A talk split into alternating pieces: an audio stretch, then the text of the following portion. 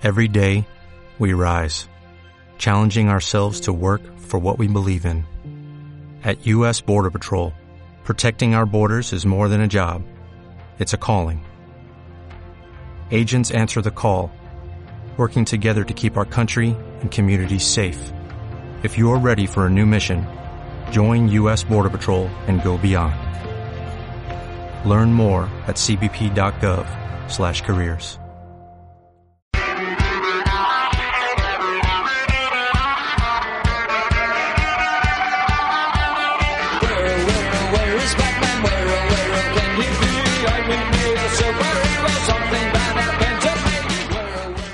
Hola, hola, ¿qué pasa? ¿Cómo estamos?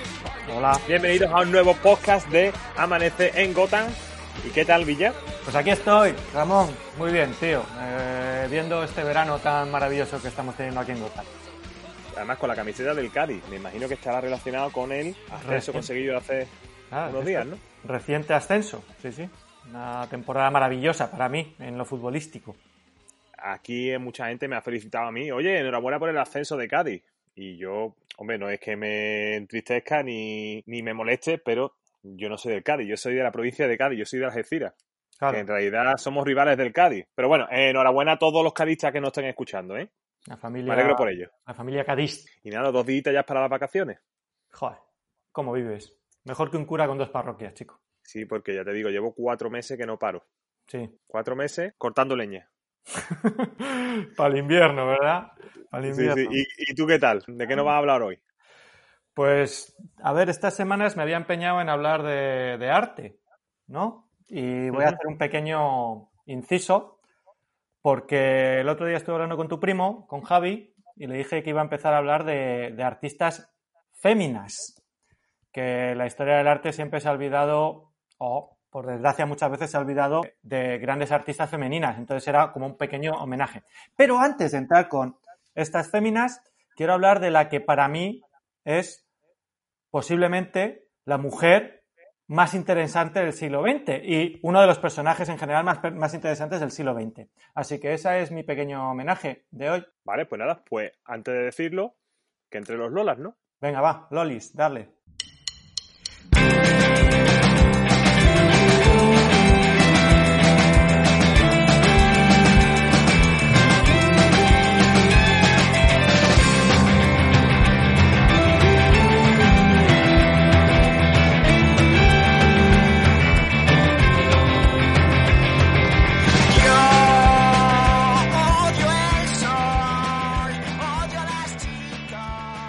Pues sí, hoy voy a hablar de, de la que para mí es uno de los personajes más interesantes del siglo XX y para muchos es una de las mujeres más bellas del siglo XX, o sea que no es poco. Estamos hablando de una cosa ya, ¿eh? Ya ser, ya ser una de las mujeres más bellas es, digamos, de alabar.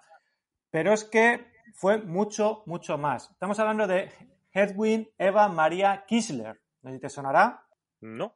Bueno, esta señora nace en Viena en 1914, es hija de una pianista húngara, es hija de un banquero judío ucraniano y eh, vive en la, burguesía, en la alta burguesía judía de, de la Viena de principio de siglo.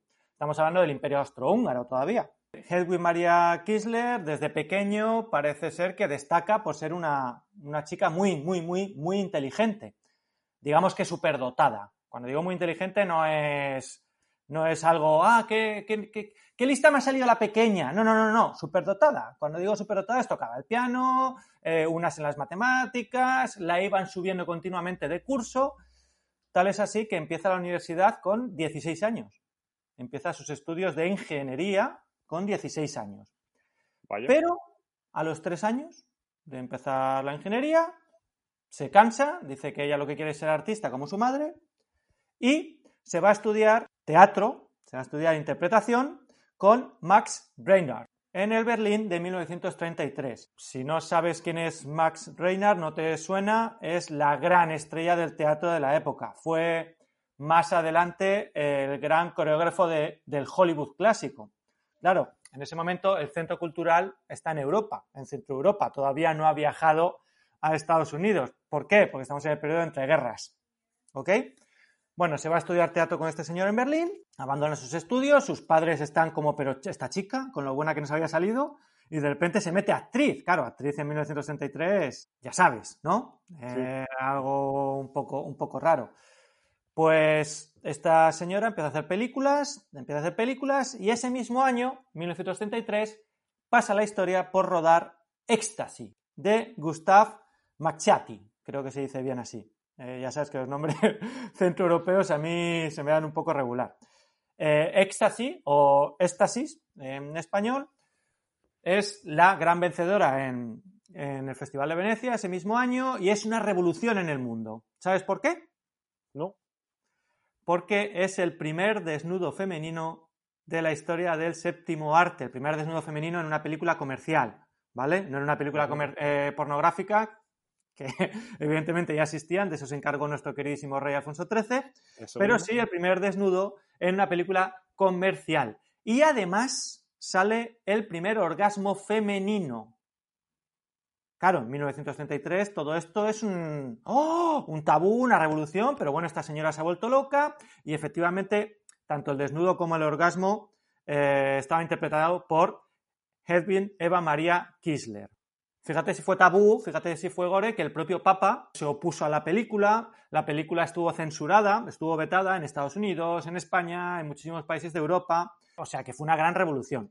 Esta película llegó a manos de Benito Mussolini. Cuando estalló toda la polémica en Venecia, Benito Mussolini dijo, ¿qué ha pasado aquí? ¿Qué ha pasado aquí? Y le llegó una copia. Hay que decir que eh, en 1933 es precisamente cuando Hitler toma el poder en Alemania. Sí, es importante porque ahora vamos a hablar de ello. Es importante porque ahora vamos a, vamos a hablar de ello. Le llega una copia a Benito Mussolini. Benito Mussolini ve la película, se congratula con la película y hace una serie de visionados para los amigos. ¿Ok? Y uno de esos amigos que ve la película es Friedrich Mandel. Friedrich Mandel, un rico proveedor de armamento para la Italia de Benito Mussolini y más tarde proveedor de armamento de la Alemania nazi, se enamora perdidamente de la actriz de Hedwig Eva Maria Kisler y se va directamente a Viena para hacer negocios con el padre de la actriz, llegando a un acuerdo para casarse con ella. O sea, esta chica que había logrado la libertad, se había ido a hacer su vida en Berlín, había estudiado lo que le había dado la gana, con 19 años se encuentra que su padre la ha casado con un rico proveedor de armamento. Este rico proveedor de armamento que se ha enamorado de ella en el cine, ¿qué es lo primero que hace? Retirarla del cine. ¿Por qué? No quiere que nadie más la vea desnuda. La actriz, años más tarde, declaró este matrimonio, esta época de su vida, prácticamente un secuestro. ¿Por qué? Porque él era súper celoso. Claro, hay que tener en cuenta que ella la ha conocido desnuda, la ha conocido rodando un orgasmo, ¿ok?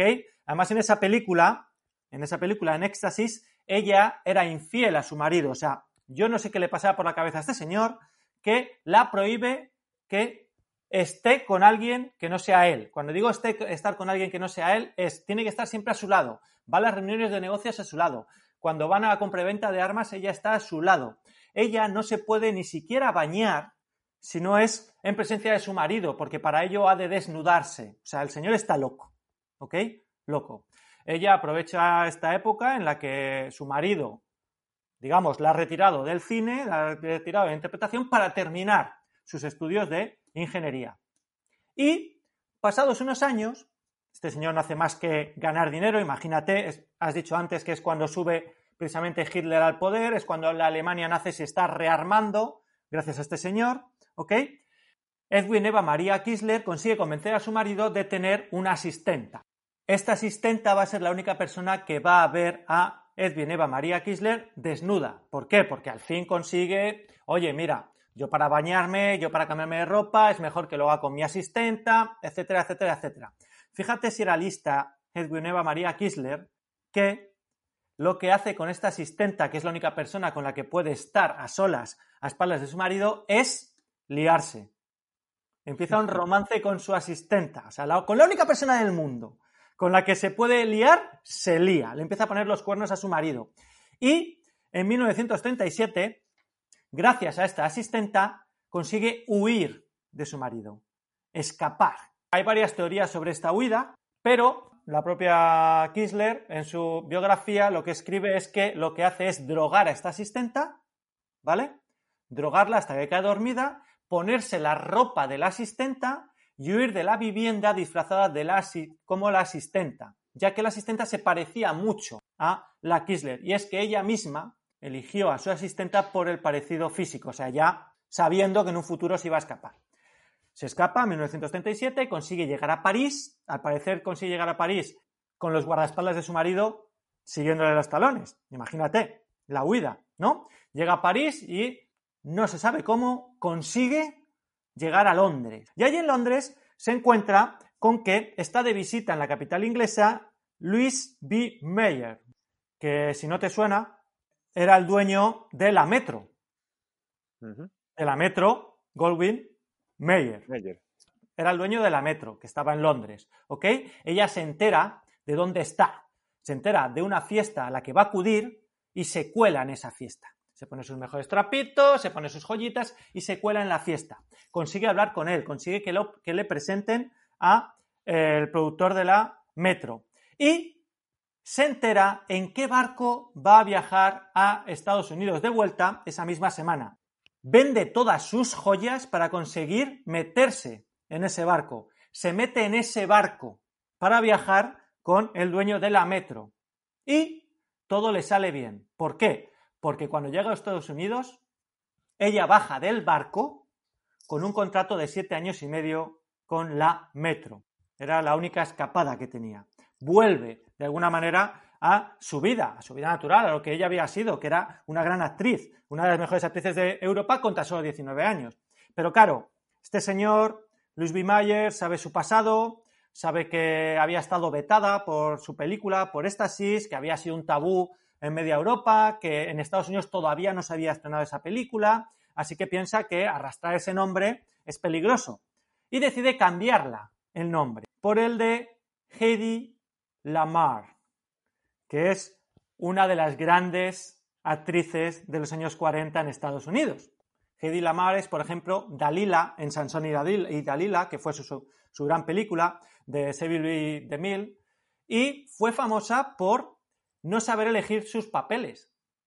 ¿Por mm. qué? Porque a pesar de ser una de las grandes actrices de la época, rechazó interpretar Casablanca, rechazó interpretar Luz de Gas, que ambas las hizo Ingrid Bergman, y, se cayó en el último momento de lo que el viento se llevó. O sea que digamos que tuvo bastante mala suerte a la hora de elegir los papeles. Pero bueno, fue una gran estrella. Digamos que toda esta película de terror, todo lo que le ha pasado, acaba bien. Y todo esto hubiera sido una buena historia. Pero es que es solo la presentación de lo que es realmente la historia. ¿Por qué? Vamos a recordar que esta señora era ingeniera, era superdotada y que gracias al trauma que tenía su marido había estado presente en toda la compra-venta de armamento entre la Alemania nazi, la Italia fascista y su propio marido, por lo cual tenía información privilegiada durante el periodo de la Gran Guerra, de la Segunda Guerra Mundial. Bueno, pues decide dar toda esa información a los americanos. Y al parecer, su información fue muy, muy, muy importante para que los americanos consiguieran ganar la Segunda Guerra Mundial. Bueno, los americanos, los aliados. Vamos a decir los aliados. Pero no se quiso quedar en, solo eso, en una espía. No, porque al final eso es espionaje. No, no, no, no. Como era superdotada, como era una gran mente y como era eh, ingeniera, decidió que debía apoyar a los Estados Unidos. Así que ejerció como ingeniera para los Estados Unidos lo cual es increíble que una actriz de Hollywood, una gran actriz de Hollywood, que prácticamente en esa época, perdón por lo que voy a decir, pero es una muñequita, ¿verdad? Sea una de las mentes más importantes que tiene Estados Unidos. Ella sabe que en tema de armamento, lo más importante o lo que en esos momentos hubiera, digamos, cambiado la historia es los misiles teledirigidos. Tanto alemanes como los americanos están estudiando cómo conseguir, cómo conseguir ese tipo de misil. Pero es imposible, es imposible. ¿Por qué? Porque tienen miedo que si tú al lanzar un misil teledirigido, el enemigo descubre, codifica cómo va teledirigido, te pueda cambiar el misil. O sea, es muy peligroso, ¿no? Entonces ella piensa, Jobar, pues tenemos que hacer un sistema de comunicación secreto.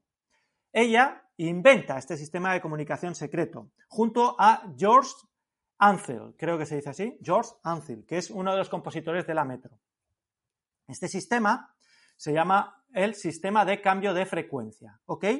Era algo así como dos pianolas, como dos tambores de pianolas, uno recibe y otro envía, ¿vale? La información. Lo que pasa es que tienen 88 tipos de frecuencia diferente. Entonces, si tanto el que la recibe como el que la manda saben cómo se mueven estas 88 frecuencias, pueden descifrar la melodía. ¿Me explico?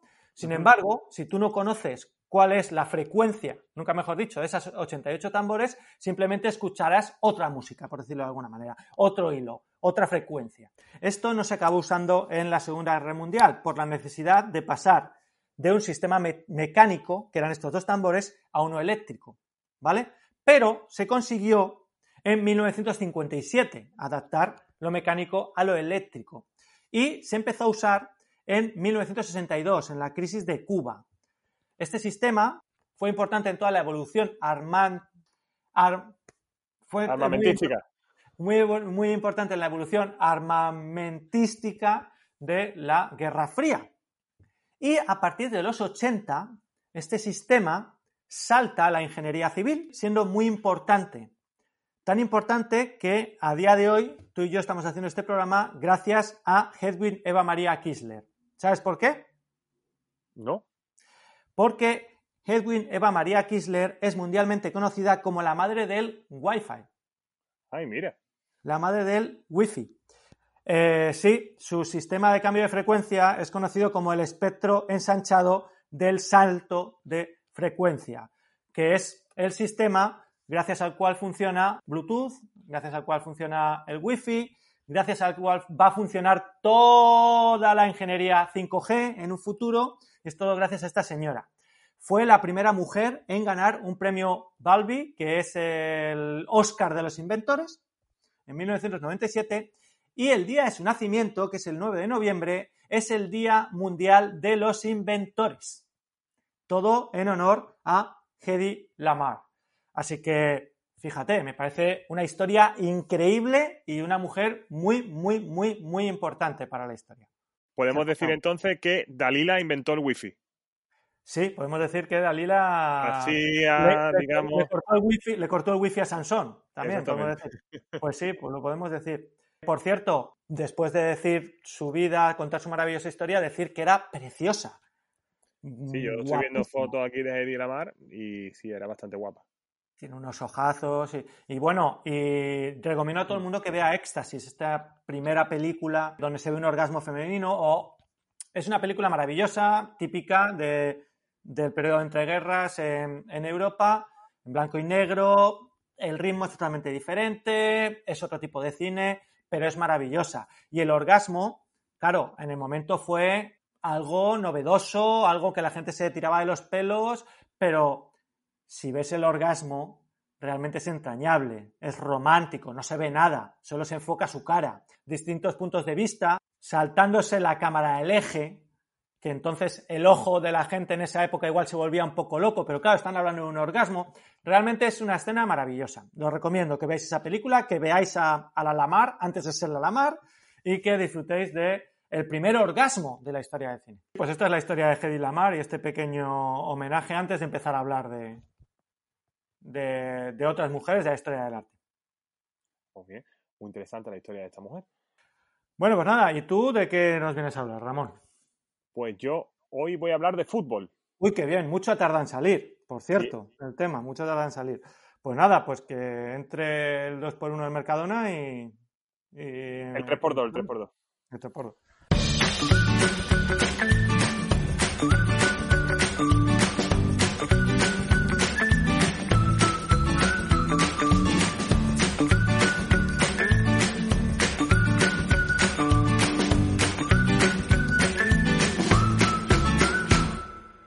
Pues sí, Villa, tienes razón. Hemos tardado mucho conociéndonos, hemos tardado mucho en hablar de fútbol. sí, porque la mayoría de nuestras conversaciones son de fútbol. O sea que fútbol y historia son nuestros, nuestros eh. principales fuentes. Exactamente. Y por eso, ocho podcasts, que este es el octavo, y hasta el octavo no hemos empezado a hablar de fútbol. Y yo voy a hablar de fútbol, pero de fútbol histórico. O, mejor dicho, de historia del fútbol. Claro. Hmm. Al final, siempre hablamos de historia o de fútbol, pues mira, lo mezclas. Lo mezclas no, voy a hablar, no voy a hablar del bar. Y es que hoy voy a contar la historia de uno de los personajes más fascinantes de la historia del fútbol, no solo de Inglaterra, sino que yo diría también del fútbol mundial. Y ese personaje no es otro que Brian Clough. Hombre, pues sí, muy interesante. Muy interesante, sí. Yo cuando eh, me enteré de la historia y cuando vi la película de Dundee United, que yo prácticamente lo que voy a hacer hoy es contar lo que pasa en esa película. No me hagas muchos spoilers. ¿Eh? No me hagas muchos spoilers. Porque yo me estoy leyendo la novela. Vale, vale. Bueno, yo no te voy a hacer. Es considerada una de las mejores novelas de deporte de la historia. Yo la historia en general me la sé, ¿vale? Pero spoilers genéricos de la novela no quiero que me lo sepas. Bueno, pues va a ser difícil, Villa, porque es que no, es que te voy a contar, no, es que te vaya a hacer un spoiler, es que te voy a contar lo que pasa. bueno, cuéntame lo que pasa, lo que pasa sí que lo sé, sí que lo sé. Ah, vale, vale. Bueno, pues la película se llama The Landed United y para mí es la película de tema pues, relacionado con el fútbol que más me gusta. Quiere decir que no hay muchas películas que están relacionadas con el fútbol. Estoy pensando en Evasión o Victoria, estoy pensando también en la saga, en la infame saga de películas Gol, de Santi Múnez. No sé si lo has visto. Sí, por desgracia. Eh, estoy pensando en el penalti más largo del mundo, ¿se llamaba? Sí, también. Ah, sí, pero eso, bueno, sí, es de tema futbolístico, pero mm, tampoco mucho. Y yo de las que he visto, pues esta es la película que más me gusta. Y para hablar de la película, bueno, no vamos a hablar de la película, en realidad vamos a hablar de Brian Clough. Y Brian Clough fue un delantero inglés de los años 60, natural de Middlesbrough, y fue un futbolista de cierto nivel. Tuvo un gran olfato goleador. Él, en 222 partidos en el Boro, en su equipo, en el Middlesbrough, marcó 204 goles. Eso sí, siempre en la segunda división inglesa. Sí, también jugó en el Sutherland, creo, cuando se Sí, sí, eso viene después, sí, sí, sí. Luego de esta exitosa etapa en el Middlesbrough, pues se va al Sunderland, como tú has dicho, en 1961, donde sigue demostrando su instinto. Lo que pasa que en diciembre del 62, con 27 años, se lesiona de gravedad. Se rompe el ligamento cruzado anterior tras chocar contra un portero. Ese año, el Sunderland, a pesar de esta lesión de Klopp, pues consigue el ascenso a primera. Pero él está prácticamente dos años sin jugar. No reaparece hasta eso, como he dicho, dos años más tarde, pero tan solo juega tres partidos. Y se retira porque después de esa lesión nunca volvió a ser, nunca logró recuperarse del todo. Tuvo secuelas para el resto de su vida. Incluso también fue, llegó a ser internacional. Sí, señor. Pero tan solo jugó dos partidos. Pero bueno, hay que ser internacional. internacional en segunda. O sea, tiene un mérito. Y hablamos de la Inglaterra campeona del mundo de la época. Claro y, no sé si. Bueno, yo lo único que pienso, yo creo que Salva Ballesta en el Atlético fue, ha sido el único. Correcto. Bueno, no el único, pero sí. Que yo recuerda. O sea, sí, antiguamente sí, pero yo estoy pensando Salva Ballesta, me acuerdo ahora que tú lo has dicho. Estoy acordándome de un jugador del Betis que posiblemente antes de que termine el podcast me acordaré de su nombre de la época de Kubala como seleccionador. O sea, pues o sea, fíjate. Entonces, después de lesionarse, a los 29 años, cuando empieza su carrera como entrenador.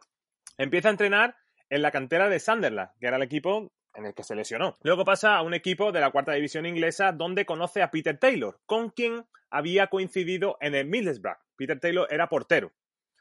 Y Peter Taylor y Brian Clough pues forman una dupla o un tándem prácticamente el más exitoso o uno de los más exitosos de la historia del fútbol inglés.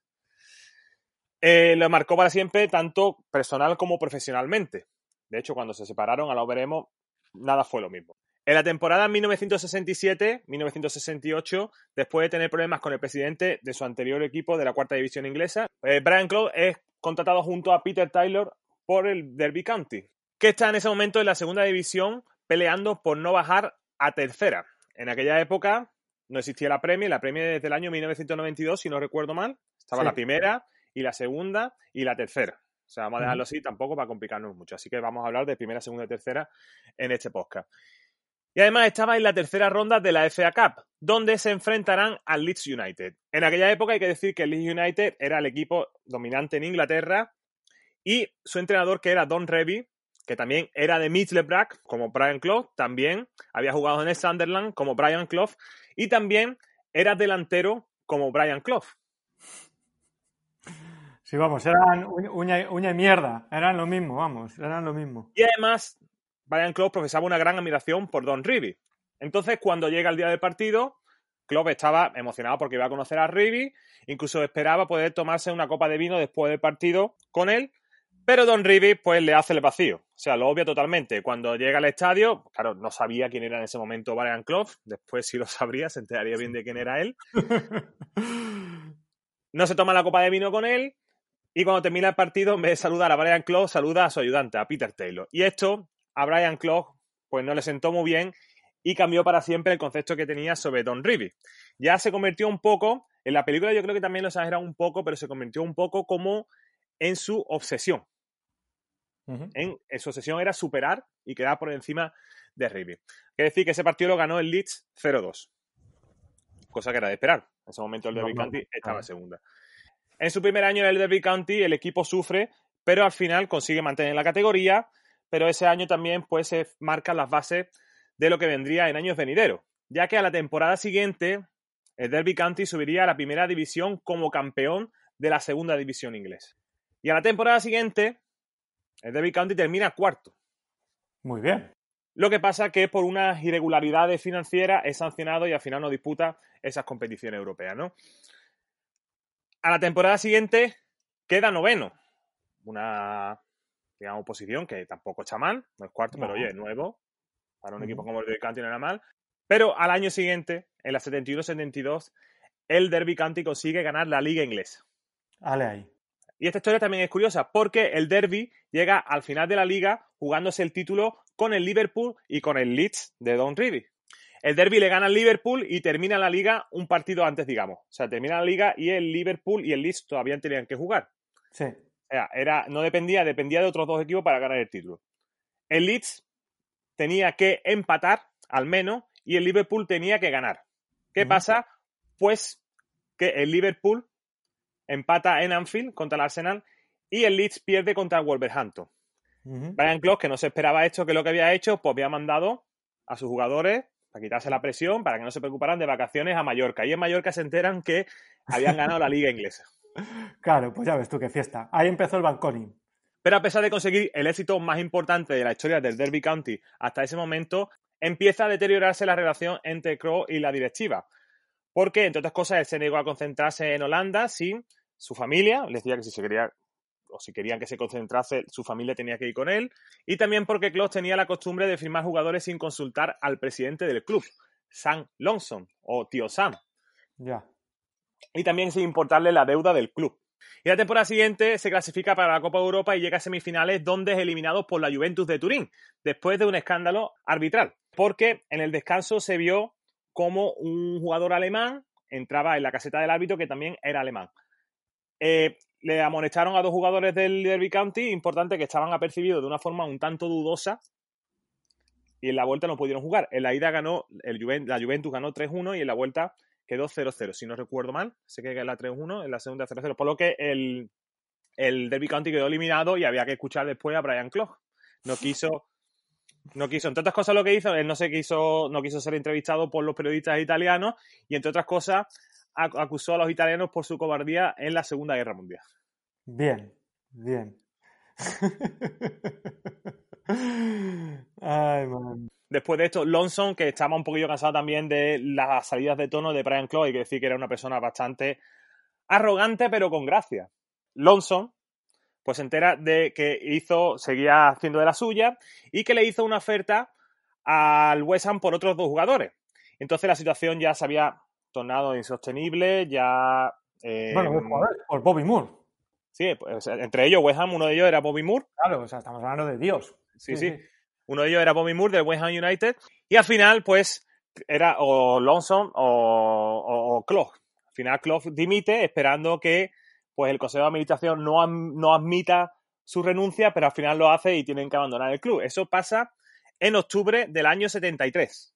Esto la plantilla y la afición pues no se lo tomaron muy bien e incluso se organizó una campaña para traer de vuelta a Clough al Derby County.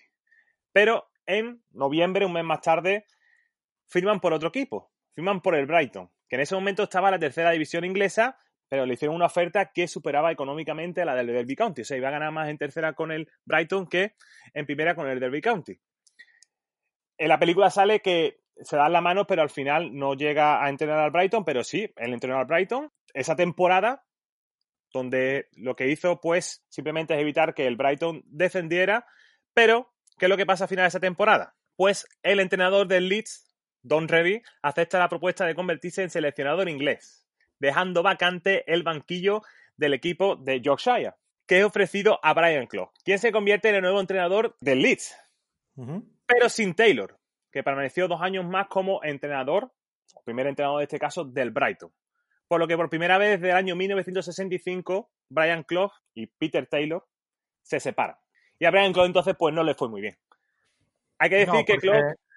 Porque Taylor era el que le paraba a veces un poco los pies, ¿no? Era el que le ponía los pies en la tierra, sobre todo. Eh, Taylor era el que protegía a Clough de sí mismo. Eso es, sí, sí. Exactamente. Y hay que decir que Klopp no solo odiaba a Revy, sino que también odiaba al Leeds.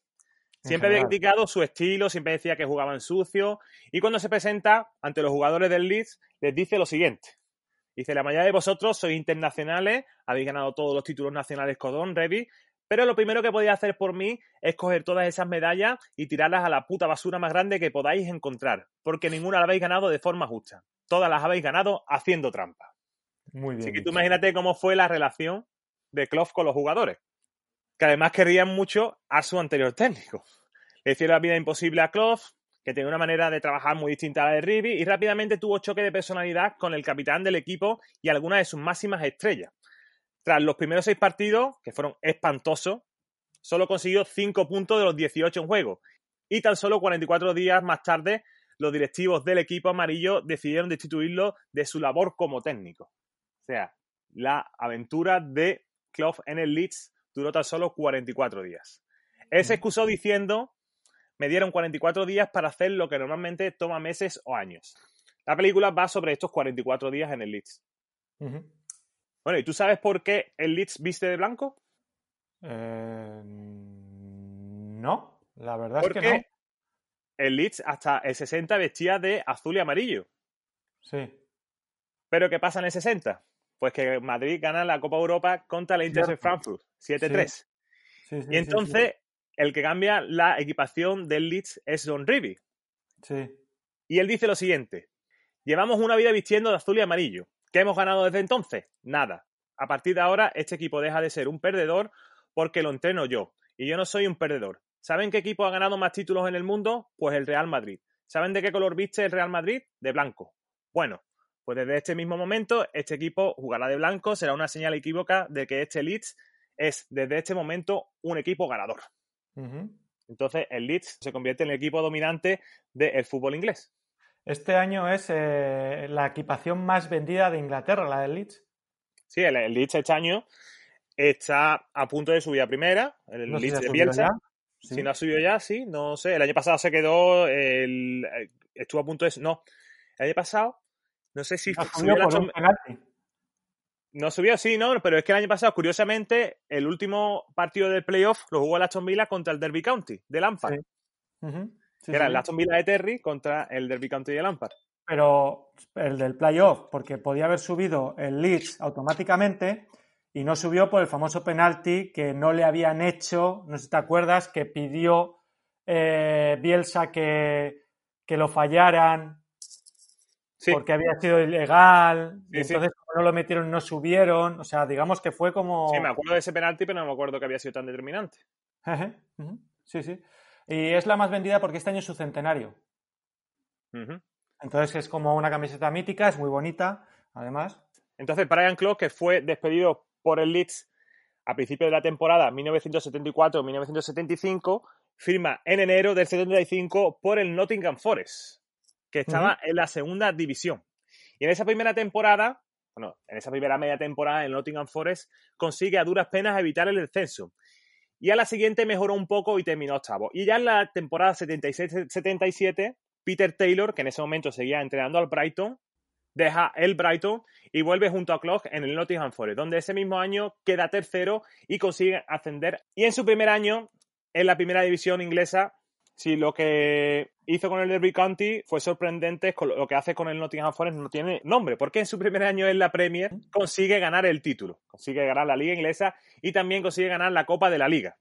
Y no solo eso, sino que al año siguiente consigue ganar la Champions, bueno, en aquel momento la Copa de Europa, en el año 79. Y no solo eso, sino que al año siguiente consigue revalidar la Copa Europa. La Copa de Europa. Gana la Copa de Europa dos veces seguidas.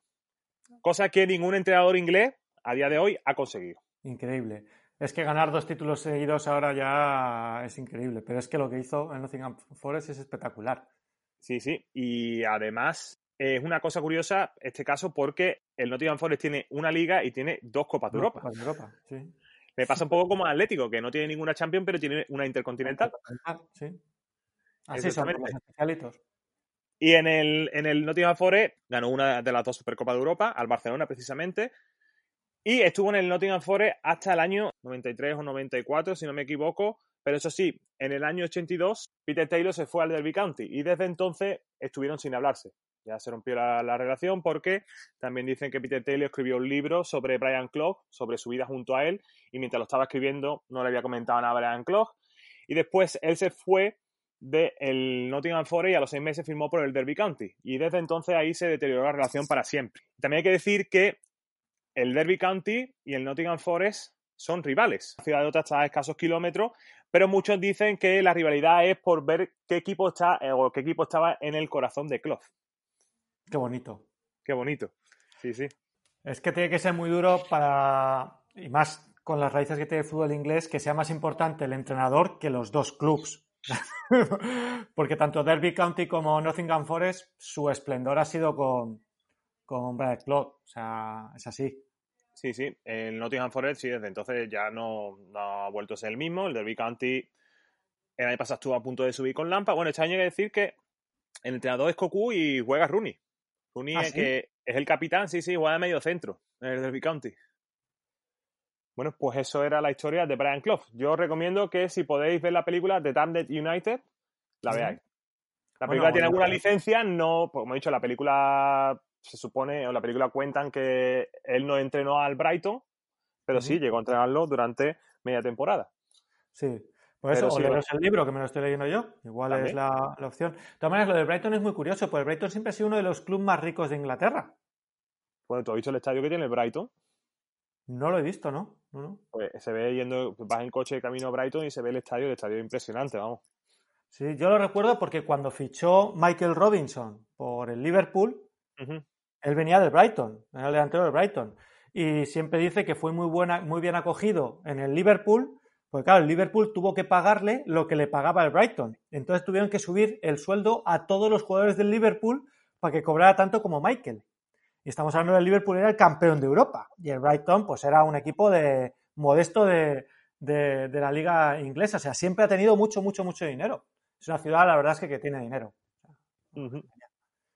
Pero recomiendo, mira, este es un tip, antes de que recomiendo a aquellos que visiten Londres, que vienen a visitar Inglaterra, muchas veces veis Londres, no veis nada más de Inglaterra, o veis Londres y os vais para Escocia, o veis Brighton es una ciudad que yo recomiendo la visita en Londres, o sea, en Inglaterra, pero mucho, pero mucho. Es una ciudad preciosa, es una ciudad que no tiene nada que ver con, Londres, es como ver otra cara de Inglaterra y a mí, vamos, a mí me encanta, yo cuando puedo me escapo.